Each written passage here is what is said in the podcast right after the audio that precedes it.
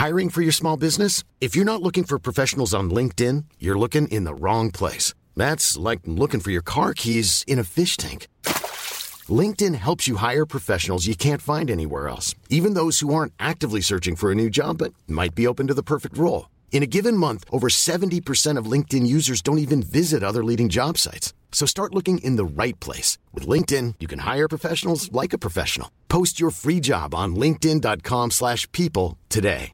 When you're ready to pop the question, the last thing you want to do is second guess the ring. At BlueNile.com, you can design a one-of-a-kind ring with the ease and convenience of shopping online. Choose your diamond and setting. When you find the one, you'll get it delivered right to your door. Go to BlueNile.com and use promo code LISTEN to get $50 off your purchase of $500 or more. That's code LISTEN at BlueNile.com for $50 off your purchase. BlueNile.com code LISTEN. Bonjour, c'est Jules Lavie pour Code Source, le podcast d'actualité du Parisien.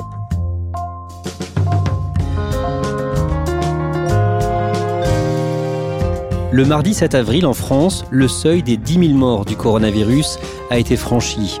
Dans les régions les plus touchées, les pompes funèbres sont en tension et l'épidémie bouleverse la façon dont on peut dire adieu à nos disparus. Pour bien comprendre ce qui a changé, Code Source vous propose aujourd'hui le témoignage de Grégory Schmitt, 39 ans. Il gère une petite entreprise de pompes funèbres dans le Haut-Rhin. Claudia Prolongeau.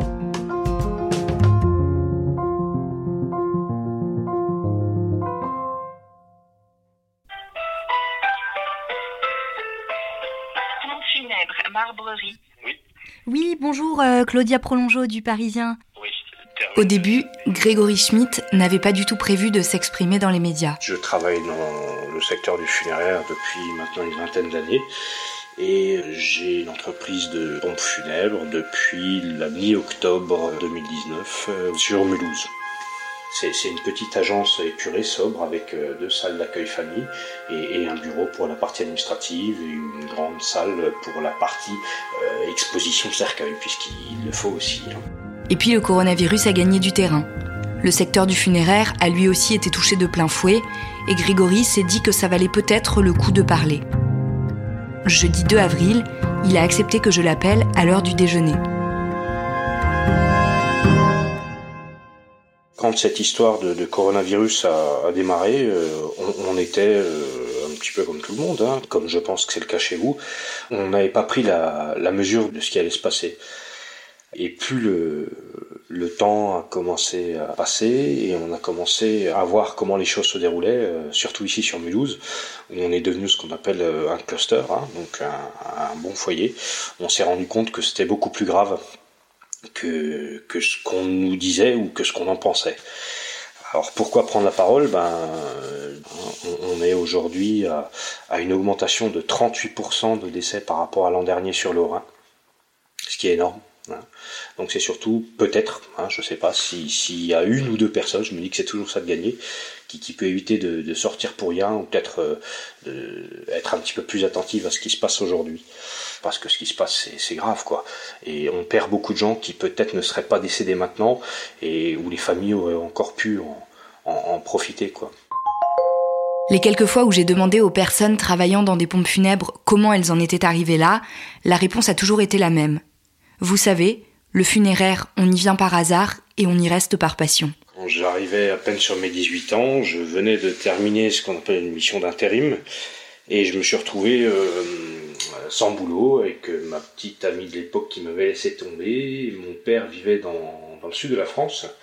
Je l'ai appelé pour lui dire un petit peu mes, déboires et il m'a dit écoute, euh, viens ici, viens passer deux trois jours, ça va un petit peu te relaxer l'esprit et quand je suis allé là-bas, il, m'a présenté euh, la personne avec qui il travaillait, qui avait une entreprise de pompes funèbres, et qui m'a dit écoutez, si vous voulez, vous, vous pouvez faire un, essai de 15 jours. Et bon, j'étais pas super partant, hein, parce que euh, il y, avait plus intéressant comme métier que le funéraire.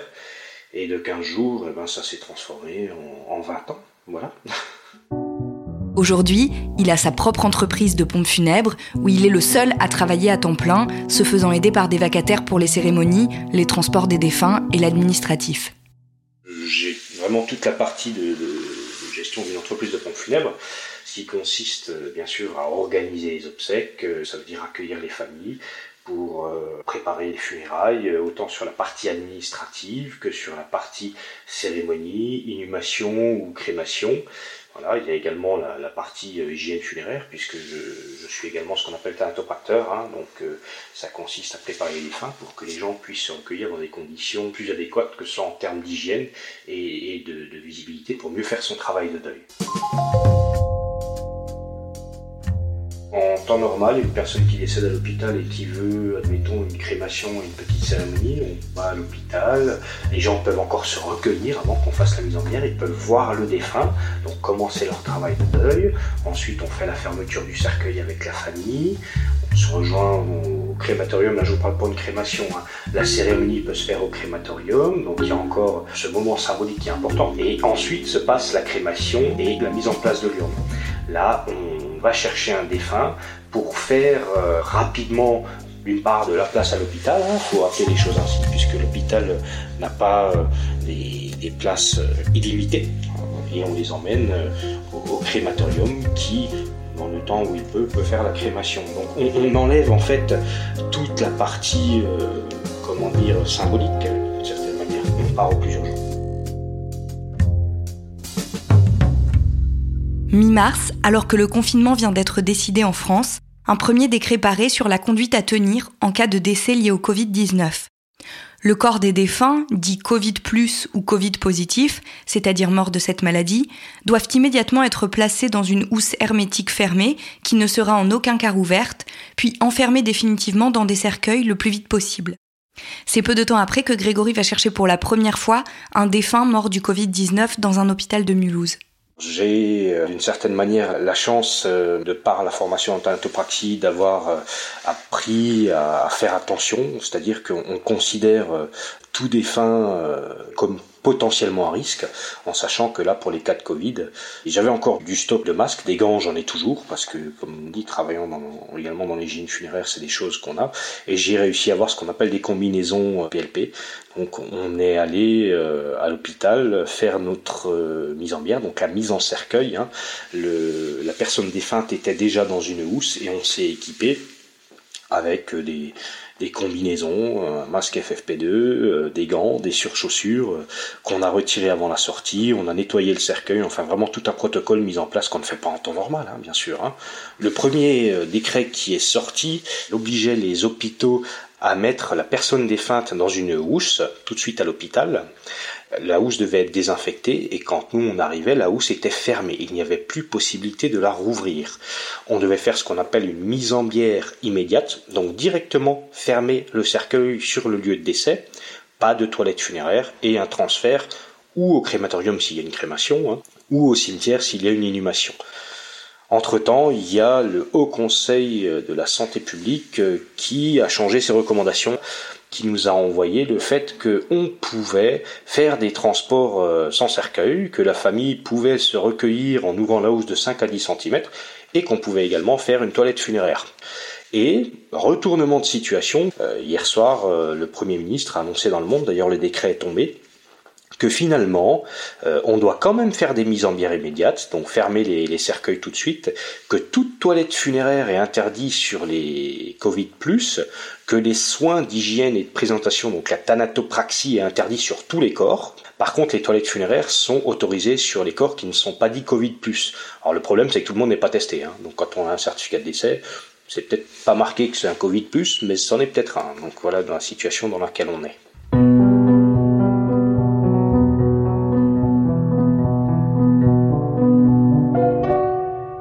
Quand un arrêté est sorti pour lister les professions comme celle des soignants qui devaient avoir accès aux équipements de protection, le funéraire n'était pas mentionné. Les entreprises de pompes funèbres ont donc dû continuer à travailler avec leur propre stock de masques par exemple et sans pouvoir les renouveler puisque tous les produits avaient été réquisitionnés par l'État. Je ne comprends pas aujourd'hui euh, dans un pays où oui, il faut du matériel pour les soignants, mais on autorise euh, des gens à aller comme ça euh, au casse-pipe. On, envoie euh, des, gens comme de la chair à canon sur le terrain, parce que quand on rentre dans un domicile où il y a une personne qui est éventuellement décédée d'un Covid, on va dire qu'aller à la limite, si on manipule en faisant attention au défunt, c'est une chose, mais il y a tout un foyer qui est autour, quoi. En temps normal, en hôpital, quand c'est pas un Covid, le défunt n'est pas dans une housse, hein, donc c'est nous qui effectuons la mise en housse ou la mise en cercueil. Là, dans les hôpitaux, les corps sont déjà dans les housses. Normalement, dans les EHPAD, ça devrait aussi être le cas, mais dans les EHPAD, ils ont autre chose à faire. Donc on intervient également dans les EHPAD et dans les domiciles, où là, la plupart du temps, c'est un médecin de ville qui vient constater le décès et qui ne sait pas si la personne était Covid ou pas, puisque la personne n'a pas été testée. Donc on est obligé d'appliquer les mêmes mesures de précaution. Et on, a tellement de, d'informations qui tombent, qui nous disent un jour vous ne risquez plus rien au moment du décès, le lendemain on nous dit bah si vous risquez quand même, qu'on est obligé de, faire très attention. Euh, d'une part pour pas contaminer les autres, mais aussi pour pas contaminer bah, nos familles quand on rentre chez nous. J'étais pas plus tard que la semaine dernière dans deux EHPAD. Dans ces deux EHPAD, sur les certificats de décès, n'était pas précisé Covid, mais on sait que c'était des Covid, puisqu'il y a un EHPAD où ils ont eu 9 décès, je dans la semaine, dans les 15 jours, dans un seul EHPAD de Covid. Donc là, vous êtes sur un 100%. Et puis vous rentrez chez vous, euh, vous n'avez pas envie de ramener ça, vous n'avez pas envie de choper ça. Vous savez, aujourd'hui, quelqu'un qui attrape le Covid et qui a des symptômes graves, il rentre à l'hôpital, il ne voit pas sa famille à l'hôpital, et puis s'il décède, il n'y aura quasiment personne à l'enterrement. C'est quelque chose d'horrible, humainement parlant. Non, on n'a pas envie d'attraper ça. Moi, j'ai ma compagne à la maison, j'ai une petite fille, je fais chambre à part depuis que ça a démarré. Quoi. Je, limite les contacts avec ma petite fille, que j'ai envie de prendre dans les bras parce que bah, c'est le petit moment de, de, de souffle le soir. Le week-end du 28 mars, Grégory a dû faire face à un nombre de décès inimaginable pour lui. Pour vous situer, euh, en un week-end, euh, j'ai fait ce que je fais en un mois. Voilà. J'ai eu un petit coup de mou parce qu'on se retrouve euh, bah, impuissant face à, un monstre. Hein. J'ai constaté qu'on était face à quelque chose de, bien pire que ce qu'on nous avait annoncé. Ça fait 20 ans que je suis dans le métier, j'ai jamais vu ça. J'ai un confrère, ça fait 50 ans, c'est pareil. Hein. Donc voilà, sur deux jours. Sur deux jours. Dans la grande majorité des cas aujourd'hui en France, quand quelqu'un décède, ses proches ne peuvent pas se recueillir sur sa dépouille. Pour Grégory, ce sont autant de petits drames qui pourraient avoir des conséquences lourdes à l'avenir. Quand vous avez un militaire qui décède à l'étranger, euh, bien souvent il revient ce qu'on appelle en cercueil fermé, le cercueil n'est pas rouvert. Donc je, prends un exemple extrême, hein, puisque c'est ce qui est le plus parlant, c'est souvent des, jeunes personnes, et il n'y a rien de plus horrible que de ne pas pouvoir matérialiser la mort de quelqu'un. Pour le travail de deuil, hein, c'est pas le fait d'aller voir un mort, c'est le fait de pouvoir constater psychologiquement que la personne est bien décédée, qu'elle est bien partie. Voilà, c'est ce qui permet à beaucoup de gens de pouvoir se dire oui, c'est bien elle, elle est bien décédée. Donc ça, c'est déjà la première étape. On ne peut quasiment plus présenter les défunts. Et actuellement, on est dans une période où tout le monde a l'esprit qui est occupé parce qu'on est matraqué d'informations. Euh, il y a ces histoires de confinement. Bien que les gens soient confinés, on n'a pas trop le temps de réflexion. Mais au moment où tout ça va retomber, je me trompe peut-être, hein, mais je, pense qu'on a beaucoup de bombes à retardement qui vont exploser, de gens qui n'ont pas pu faire leur travail de deuil, et, et ça va pas être joli. Les cérémonies, civiles comme religieuses, sont elles aussi pour la plupart annulées? Alors, Certes, on prévoit de faire des cérémonies euh, du souvenir euh, une fois que tout ça sera fini, mais c'est quand même différent.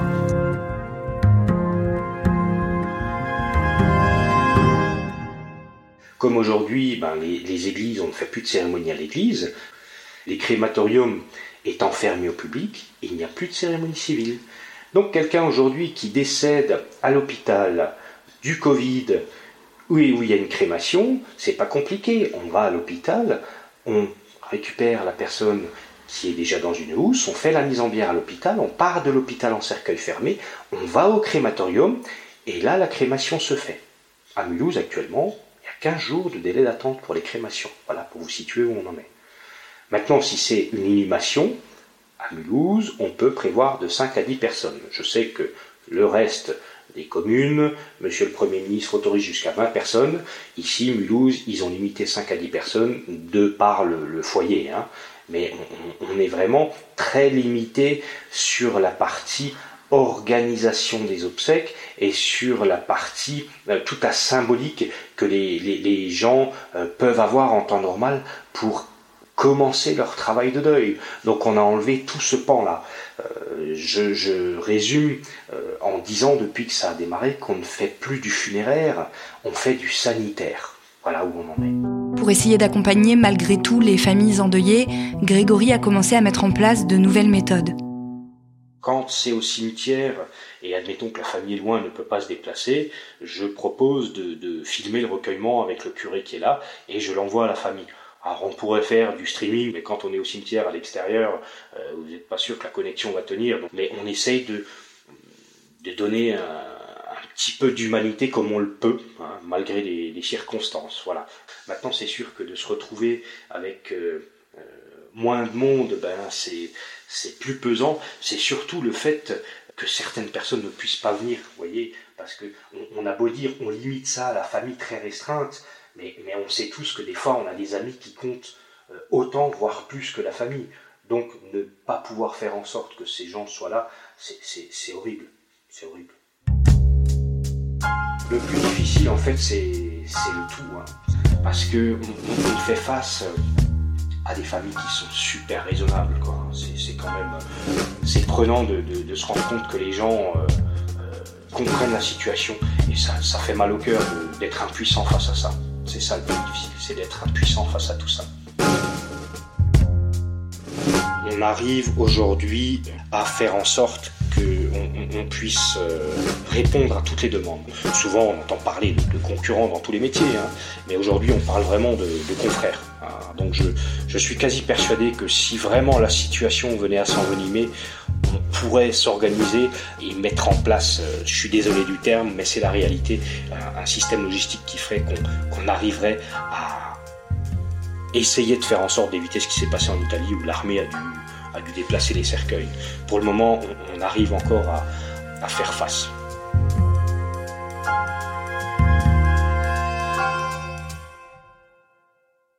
Claudia, tu as enregistré ce témoignage le 2 avril. Où en est euh, Grégory Schmitt aujourd'hui? Eh ben, euh, je l'ai, je l'ai contacté. Il m'a dit que ça s'était euh, effectivement un petit peu calmé à l'hôpital, qu'il y avait un peu moins de décès, mais qu'en revanche, il continuait à y en avoir dans les EHPAD et au domicile des gens très fréquemment, et que pour lui, ça restait toujours aussi tendu.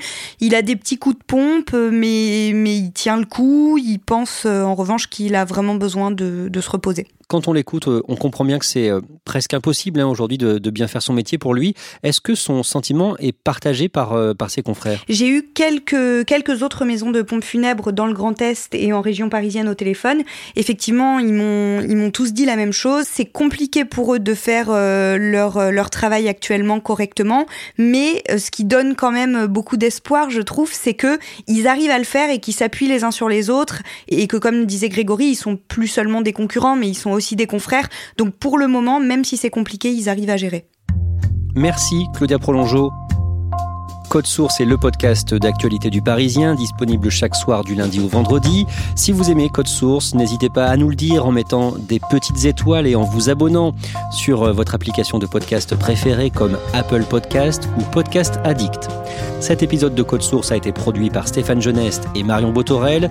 Réalisation Julien Moncouquiole.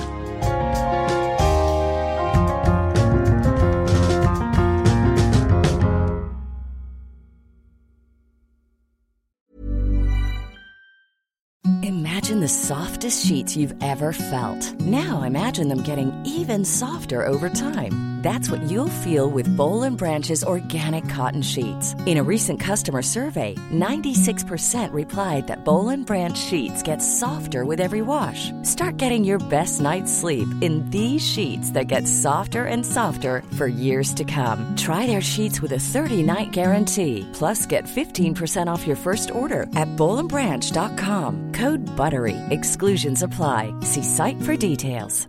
The secret to summer ready skin is here. Osea's number one best selling Andaria algae body oil, clinically proven to instantly improve skin elasticity and transform dry skin to silky, soft, and unbelievably glowing. Its signature scent of freshly squeezed grapefruit, cypress, and mango mandarin transports you to sun kissed summer days. Get healthy, glowing skin for summer with clean vegan skincare from Osea. Get 10% off your first order site wide with code GLOW at OseaMalibu.com.